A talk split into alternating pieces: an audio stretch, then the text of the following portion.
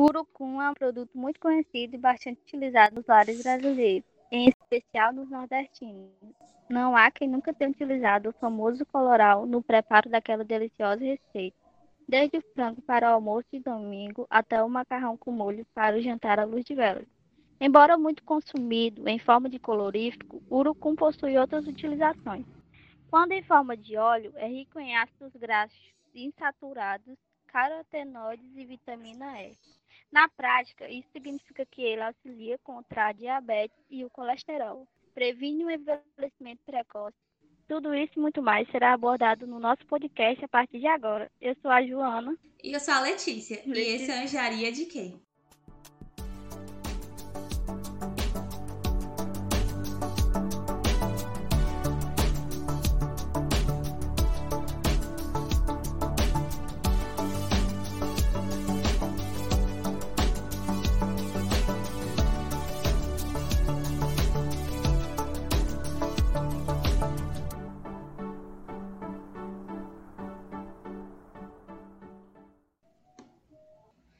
Episódio de hoje, temos o prazer de receber a professora Carolina Albuquerque, da Universidade Federal da Paraíba, que é graduada, mestre e doutora em Engenharia de Alimentos.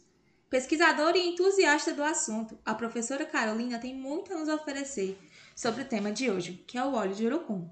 Seja bem-vinda ao nosso podcast, professora! Primeiramente, gostaríamos de agradecer pela sua disponibilidade em estar presente conosco. Quando nos preparamos para esse podcast, vimos que a senhora já trilhou um longo caminho dentro da engenharia de alimentos, como mestrado, doutorado e diversas pesquisas dentro da área. Sempre foi a sua carreira dos sonhos? E se não, como foi tomar essa decisão tão importante? Você sabia desde o começo que queria fazer parte das pesquisas? Olá, olá a todos que estão nos ouvindo. Primeiramente, gostaria de agradecer o convite, a oportunidade em falar um pouco sobre a minha trajetória na engenharia de alimentos e sobre o urucum e seus benefícios, né? E respondendo, não foi a minha carreira dos sonhos, porque até entrar na universidade eu não tinha tido contato com a pesquisa e nem sabia que existia o curso de engenharia de alimentos. Eu tinha pretensão de fazer o curso de ciência da computação, porque achava que tinha que dar continuidade à área, porque eu sou técnica em processamento de dados. Mas a concorrência era altíssima e pensei que entrando na universidade em algum curso da área de exatas eu poderia adiantando algumas disciplinas. Ainda fiquei em dúvida entre estatística e engenharia de alimentos, e, mas escolhi engenharia de alimentos por achar mais interessante a matriz curricular que iria cursar, caso eu não conseguisse entrar no curso que eu ainda estava pensando em entrar, né, tão rápido.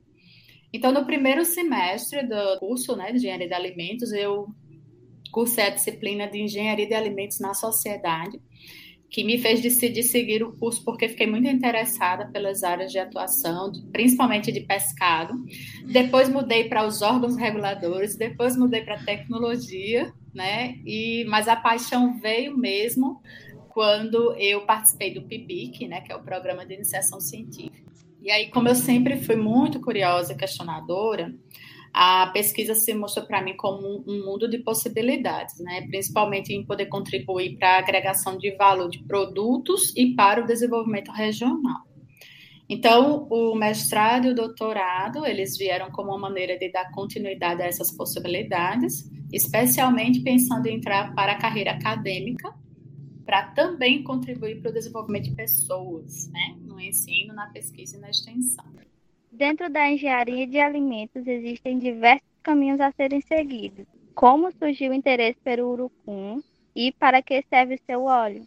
O interesse pelo urucum surgiu já na pós-graduação, né? É, por ser uma planta nativa dentro da biodiversidade brasileira, por ser fonte de um dos colorantes naturais mais utilizados na indústria de alimentos e também por ser o Brasil um dos maiores produtores do mundo a exploração comercial da semente, ela se concentra na função dela de colorir, né, colorante, mesmo apresentando uma composição é, em macronutrientes como carboidratos e proteínas muito interessante, é, e ainda que pode ser isolado na forma de novos ingredientes, né, e ou aplicados em formulações alimentícias.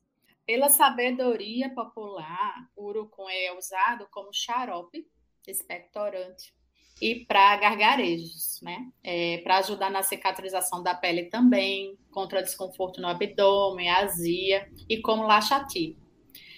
Isso demonstra a, a, importância científica que o urucum tem, né? Que vai além da sua cor vermelha, porque também contém compostos com propriedades bioativas. Algumas propriedades bioativas já foram atribuídas ao pigmento do urucum, que é a bixina, mas é, estudos mais recentes, eles têm mostrado que é no óleo que se concentram os compostos com a reconhecida ação antioxidante e hipocolesterolêmica, né, de baixo colesterol, dentre outras funções relacionadas aos compostos que é o tocotrienol, né, e geraniol presentes na semente. Então, as fontes mais conhecidas de tocotrienol, que eram o óleo de palma e o farelo de arroz, agora insere o urucum dentre as fontes mais encontradas desse composto bioativo. O fruto do urucum já é utilizado há vários séculos, principalmente nas culturas indígenas, e sabemos que ele tem grande importância na culinária, pelo seu baixo custo de produção e pela sua pigmentação atrativa dando cor à comida. Como é realizado esse processo de extração dos pigmentos?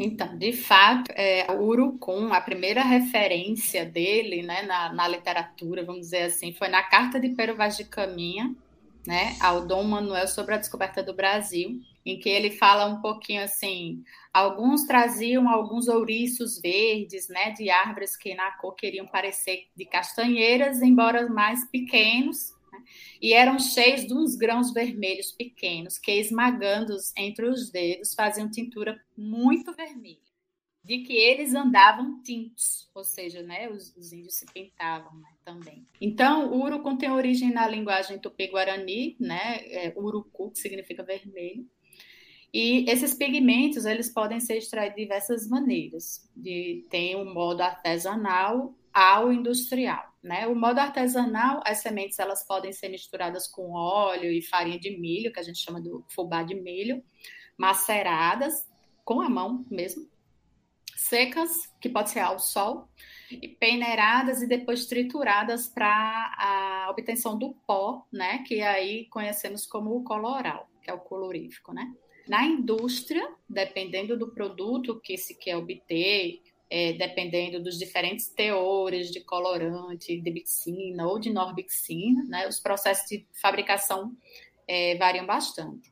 Então, tem processo por abrasão mecânica, utilizando água aquecida a 50 graus, com alguns agentes de suspensão ou com óleo vegetal aquecido a 100 graus. Também existe com a solução de hidróxido de sódio ou de potássio, também usando uma temperatura relativamente alta, que é 70 Aí tem os outros processos de extração, sólido líquido, com ou mais solventes, né, orgânicos, aplicando alguns métodos que é, melhoram o rendimento, a eficiência, que é a sonificação, o aquecimento sobre o refluxo, etc. Certo?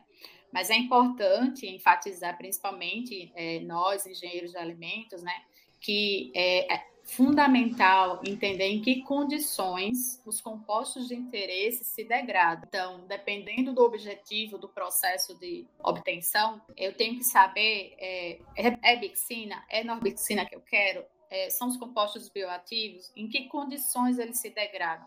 Porque é com base nesse entendimento que a gente controla os parâmetros de processo, né, a fim de obter produtos com mais qualidade. Então, para a bixina e norbixina, geralmente a gente controla tempo de extração, temperatura, pH, incidência de luz, de ar também, etc. Visando o problema do acúmulo de lixo, no qual milhares de embalagens plásticas são desperdiçadas todos os dias foram criadas alternativas sustentáveis, que são as embalagens biodegradáveis.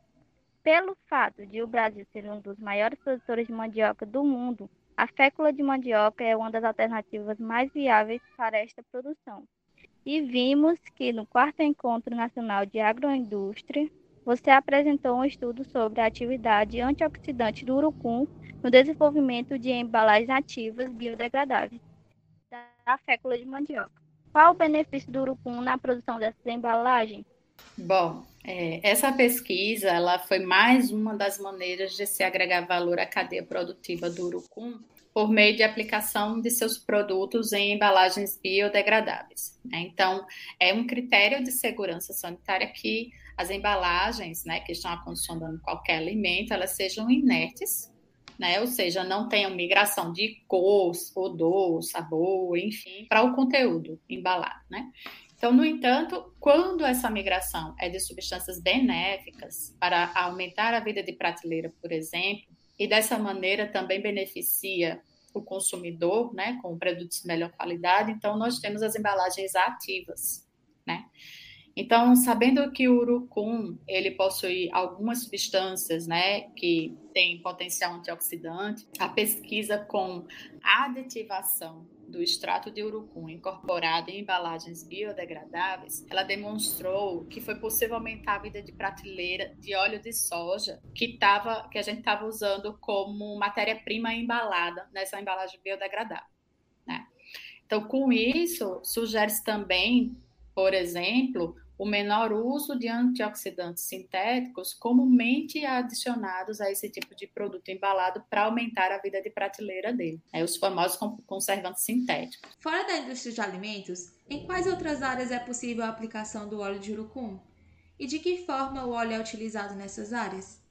Bom, é, os índios já atingiam suas vestimentas, seus artefatos e o próprio corpo com o corante do urucum para as mais diversas finalidades, né? Então, daí dá para perceber a infinidade de áreas em que o urucum já era empregado por eles, né? Em alimentos, cosmético, farmacêutico, têxtil, dentre outros. Então, a pesquisa e o desenvolvimento de novos produtos com o urucum, ela tem aumentado principalmente pelos benefícios empiricamente conhecidos, ou seja, de sabedoria popular. No entanto, o óleo de urucum em si, com as suas potencialidades na área de saúde, tem sido descobertas, né, por meio da ciência e as aplicações têm sido cada vez mais recorrentes na indústria cosmética e farmacêutica. Então, além disso, todo o produto que requer as funções antioxidante, hipocolesterolêmica, cicatrizante, etc., eles podem ter em sua composição o óleo do urucum. A exemplo, temos a indústria de embalagens também, né? Então, por isso é tão importante a pesquisa e o desenvolvimento e o suporte à inovação de novos produtos, né, principalmente. E é por aí que podemos verificar a viabilidade técnico e econômica de novos produtos e processos para que eles cheguem no mercado né, o mais rapidamente possível.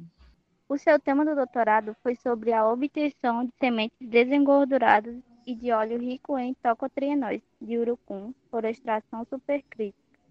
Estudo dos parâmetros de processo, do aumento de escala e da viabilidade econômica.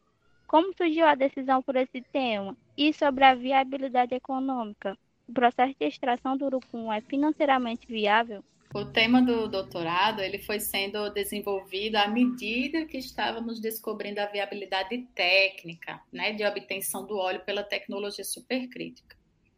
Então, o interesse pelo urucum surgiu inicialmente para tentar aplicar a tecnologia supercrítica para extração do colorante da bixina e comparar aos processos convencionais de extração.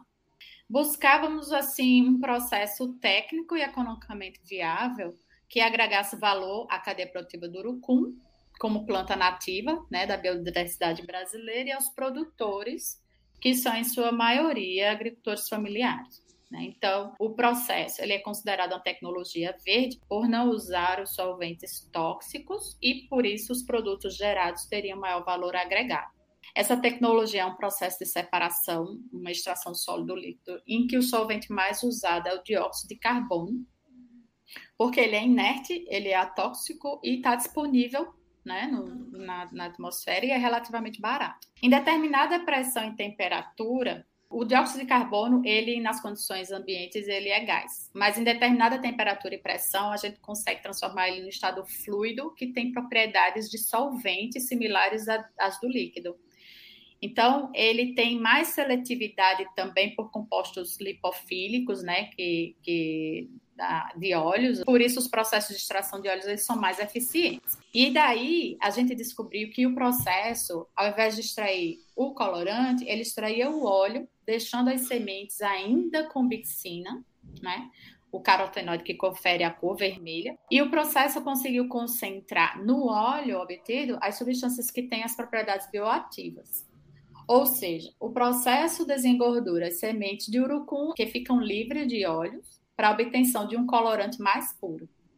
Para a indústria de colorantes, a partir de urucum é interessante por quê? Porque em alguns processos convencionais utilizados por, pela indústria, a fase oleosa geralmente era descartada. Essa fase oleosa era gerada como um subproduto do processo e geralmente era descartada.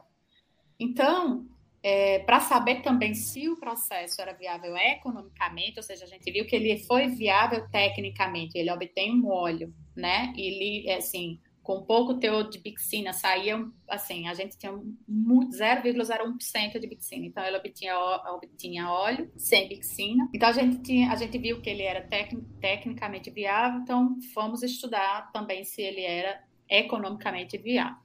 Né? Então também foi analisado o quanto custava produzir o óleo com essa tecnologia. Isso foi possível por meio de uma simulação de processo usando um software com dados de valores de insumos, de equipamentos, de mão de obra, de energia e principalmente o preço de venda de produtos já existentes no mercado, né? Porque a gente obtinha, obtinha uma média de produtos similares, né, no mercado. E aí esse estudo de estimativa de custo de manufatura e de tempo de retorno de investimento demonstrou que a produção do óleo, por meio da tecnologia supercrítica, ela foi viável técnica e economicamente. Sabemos que o óleo de urucum possui diversos benefícios, tanto nos cosméticos como em outras áreas. Existe algum fator negativo, alguma desvantagem na sua utilização?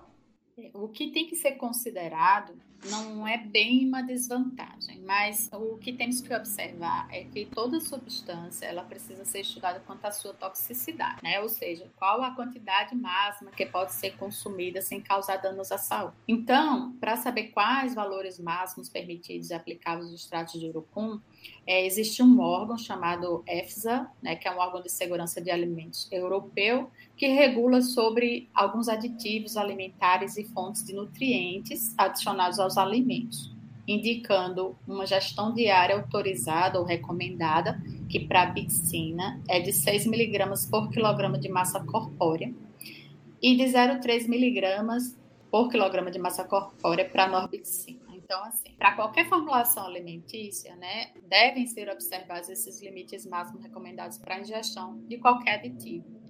Então, sendo observadas essas informações, é, não vejo como uma desvantagem, mas tem que ser considerado nas formulações alimentícias.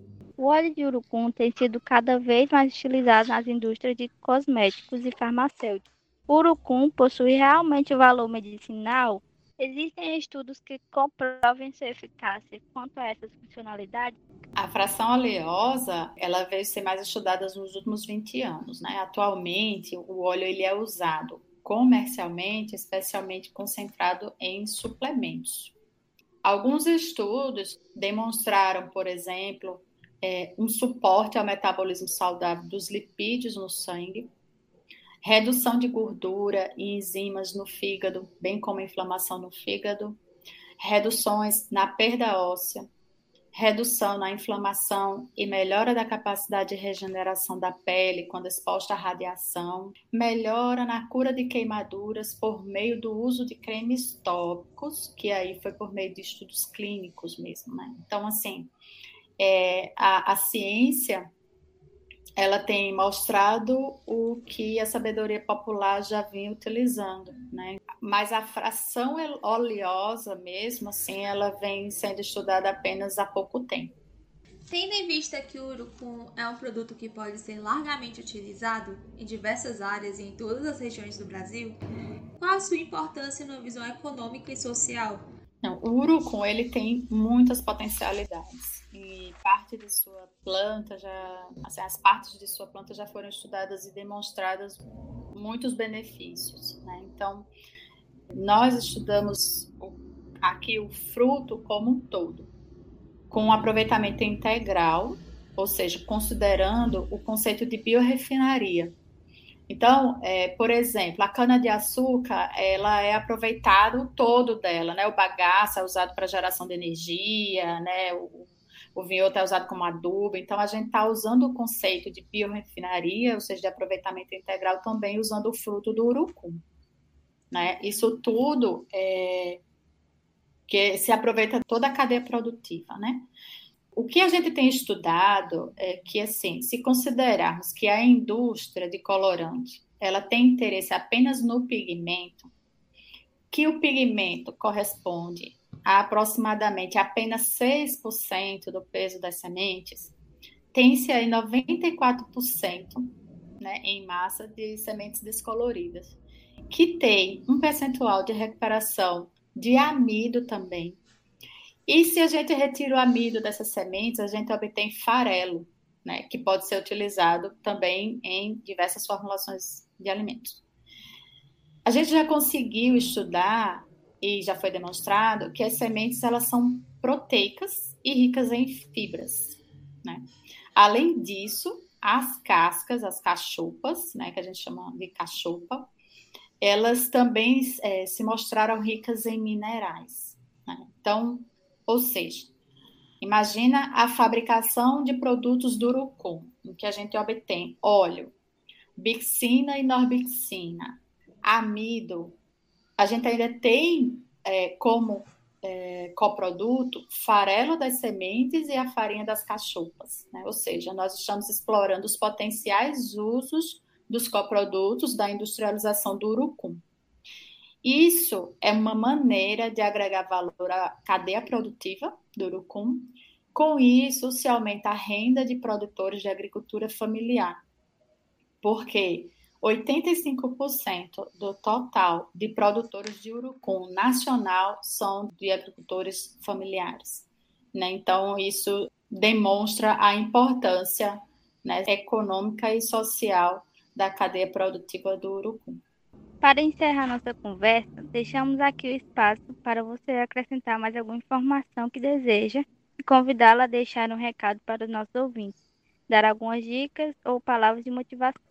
Então, em relação ao urucum, o que eu acho que é importantíssimo e também estratégico para a revitalização da cadeia produtiva do urucum, né? O urucum é conhecido como o ouro vermelho, né? Então, é importante, né, o uso da ciência com pesquisa e desenvolvimento para a revitalização da sua cadeia produtiva. Em relação à engenharia de alimentos, é, as áreas de atuação são diversas, né? Então, o que eu é, aconselho assim é que sigam aquela que, como profissional, vão levar vocês também em direção ao propósito de vida de vocês, né? tendo como norteadores os seus princípios e os seus valores. Né? E agradecer pela oportunidade que vocês estão me dando em contribuir também com o meu propósito, que é o desenvolvimento de pessoas através do ensino, da pesquisa e extensão. É, e aqui eu estou conversando com vocês. Agradeço muito a oportunidade. Chegamos ao fim de mais um episódio do nosso podcast, com uma conversa bastante esclarecedora sobre o óleo de urucum. Mais uma vez agradecemos à professora doutora Carolina por responder todas as nossas dúvidas e enriquecer o nosso conteúdo. Obrigada a todos os nossos ouvintes e esse é mais um Engenharia de Quê?